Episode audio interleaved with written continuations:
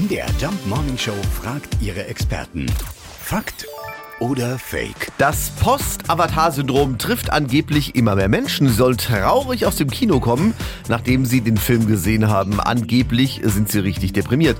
Kinoexperte Peter Beddies, was ist denn da dran? Äh, ja, die Wissenschaft hat das Phänomen noch nicht offiziell anerkannt, aber es gibt schon einen Namen, das Post-Avatar-Depressionssyndrom. Das äußert sich, indem man noch Tage nach dem Kinobesuch traurig ist. Und woran liegt es? James Cameron ist so ein Perfektionist, lässt eine Welt so real realistisch auferstehen, dass manche Menschen sich wünschen, ein Teil davon zu sein. Dort auf Pandora sieht es wunderschön aus. Zugleich wird in den Avatar-Filmen immer wieder darauf hingewiesen, dass die Erde am Ende ist. Wenn man dann noch Nachrichten hört, wie schlimm es ums Klima bestellt ist bei uns auf der Erde, ja, da kann man schon verzweifeln. Am Sinn des Lebens vielleicht sogar zweifeln. Ja, was raten Experten?